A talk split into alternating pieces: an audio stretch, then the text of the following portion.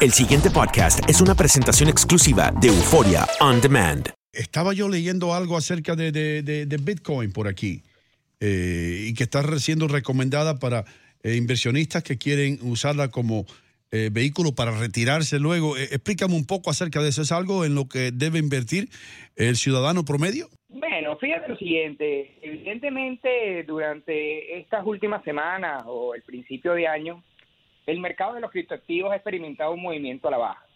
Esto principalmente debido a los anuncios de regulaciones que los principales países que intercambian este tipo de criptoactivos han anunciado. Vemos que Bitcoin este, sigue en la búsqueda de consolidarse, es la criptomoneda que de cierta manera en este primer trimestre del año ha buscado este, mantener un soporte en cuanto a su, a su capitalización y a su precio. Vemos que hay plataformas, por lo menos como es el caso de Microsoft, que acaba de incorporar a Bitcoin Cash como un medio de pago para más de 700 mil aplicaciones que ella dispone.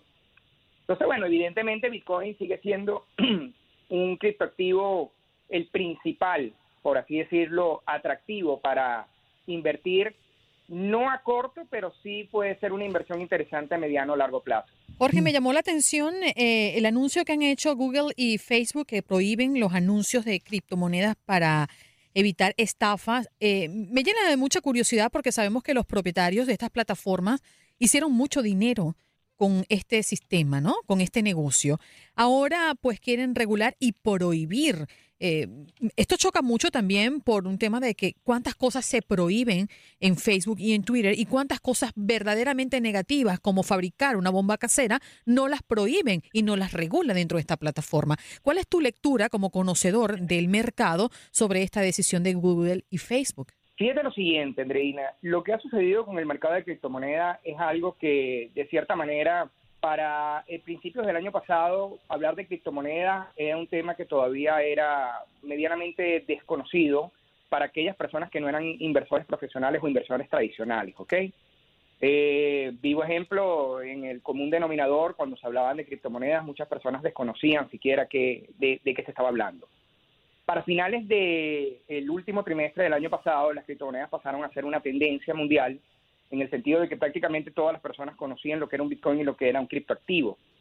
Esto evidentemente desató una gran euforia en inversionistas tradicionales y no tradicionales que decidieron aventurarse en este mercado, lo cual hizo que creciera de manera exponencial. Estamos hablando que el mercado de criptoactivos para principio de año lo que tenía era mil, un billón de capital y llegó a tener 800 billones de capitales para el cierre del último año.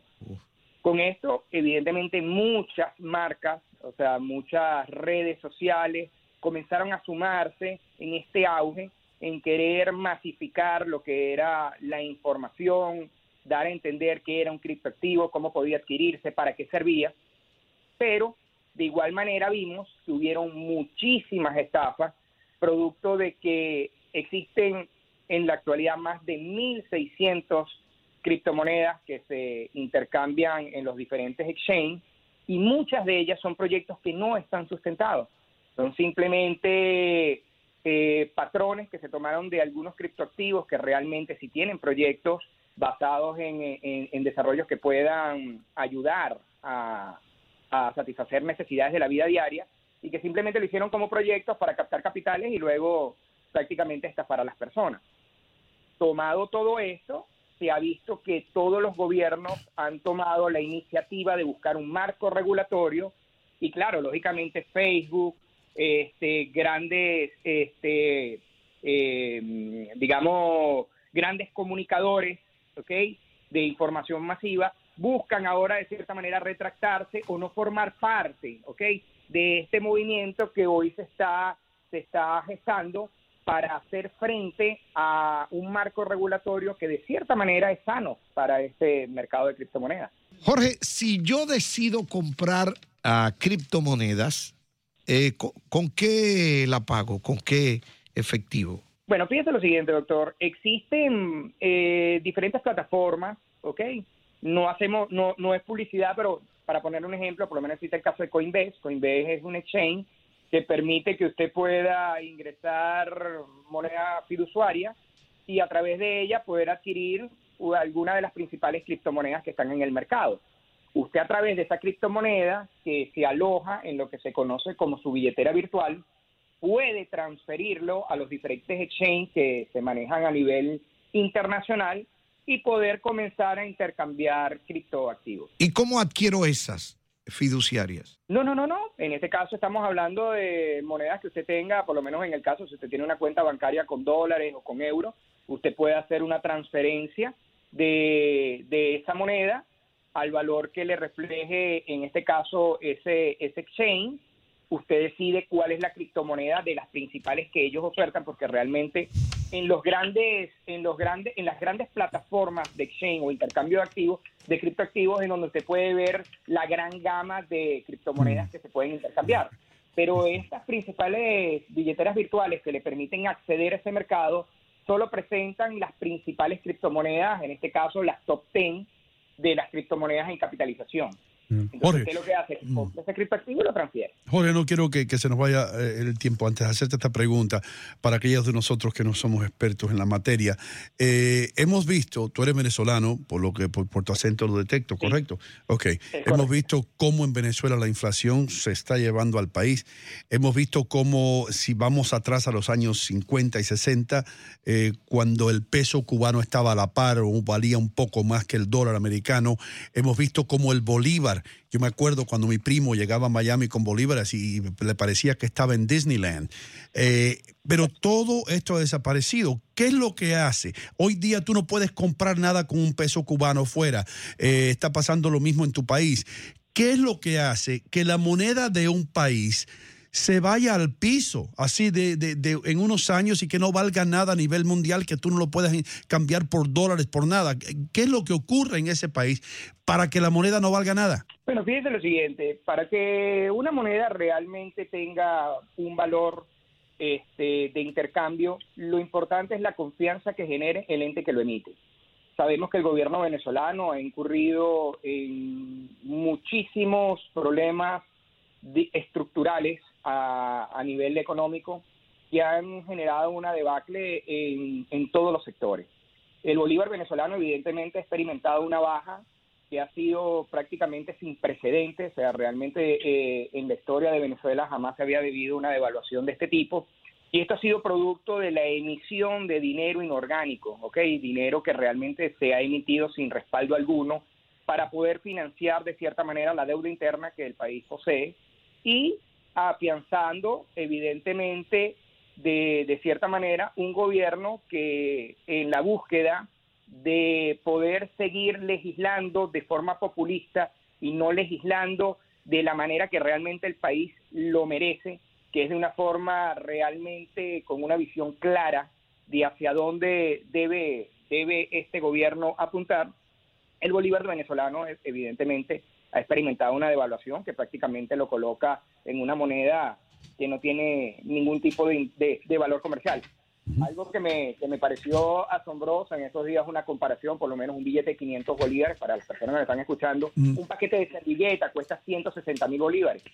Entonces, una persona hacía una comparación y decía, limpiarme con un billete de 500 me sale más barato que limpiarme con una servilleta. Increíble. El valor promedio estaría en 750 bolívares. Jorge, ahora una preguntita, hermano, no quiero que se acabe el tiempo. ¿Qué le sucede a todas esas personas que han trabajado toda su vida, que han invertido en Venezuela, que, que tienen sus negocios como lo tenían en Cuba algunas personas, y que ahora se ven que el bolívar no vale nada? Todas esas fortunas, ¿a dónde van a parar? ¿Tienen, ¿Tienen esperanza de recuperarse alguna vez? Mira, Venezuela es un país que tiene, posee grandes riquezas, como, como todo en la economía, la economía cíclica, yo sigo apostando a que mi país tiene la fortaleza para a mediano o largo plazo poder encontrar esa senda que tanto buscamos, que es que pueda realmente llegar un gobierno con una visión de país, con una visión que permita construir, que permita nuevamente fortalecer nuestra economía, poseemos los recursos, a diferencia de muchos otros países, la diferencia que tiene Venezuela es que sus riquezas naturales realmente nos permiten a nosotros como país poder salir adelante, es simplemente una, una necesidad de gestión, una necesidad de, de poder centrarnos en que un gobierno asuma con firmeza cuál debe ser el camino correcto, que dejemos el populismo a un lado. Evidentemente hay que legislar para el pueblo, pero legislar para el pueblo es darle cada día mayores beneficios, darle la posibilidad de que ese pueblo pueda salir adelante, que realmente su trabajo, su aporte realmente sea algo productivo para él y para esas próximas generaciones. Oye, pero Diosdado Cabello es un niño demandado niño, al lado de. Jorge. ¿Con ¿Qué discurso? presidente de Venezuela ¿Qué prosélito? ¿Está en Mira, por campaña cierto, o qué? Por cierto, Maduro tiene su Bitcoin, el Petro. El Eh, eh, Petro. ¿Qué valoración le das a esto? ¿Es un fraude? ¿Qué, qué es lo que pasa allí? Mira, realmente el Petro no es una criptomoneda, el Petro no es más que la emisión de deuda pública disfrazada de un criptoactivo. De hecho, si han podido leer en estas últimas semanas, hay un nuevo marco regulatorio en Venezuela donde la minería, que había sido una alternativa para muchas personas poder acceder a, a la divisa americana, lo que hacían era que minaban distintos tipos de criptoactivos y a través de esto obtenían divisas. El gobierno está generando un marco regulatorio donde todas las ganancias que se generen a través de esta minería van a ser canjeadas en petro y el gobierno va a ser el que va a poder acuñar esos criptoactivos que realmente tienen valor en el mercado internacional. Jorge Mier, gracias por estar con nosotros. Se nos acaba el tiempo, hermano, pero qué bueno que viniste por acá para aclarar algunas cosas de finanzas y más. ¿Tienes algún website donde, o, o si no quieres, no hay problema, que, que se comuniquen? No, sí, ok. En Twitter, en Twitter, tus finanzas hoy, este, ahí estamos disponibles y bueno, para responder cualquier duda que tengas. Sus finanzas hoy en Twitter.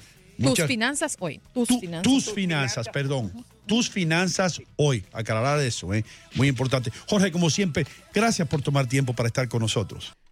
El pasado podcast fue una presentación exclusiva de Euphoria On Demand. Para escuchar otros episodios de este y otros podcasts, visítanos en euphoriaondemand.com.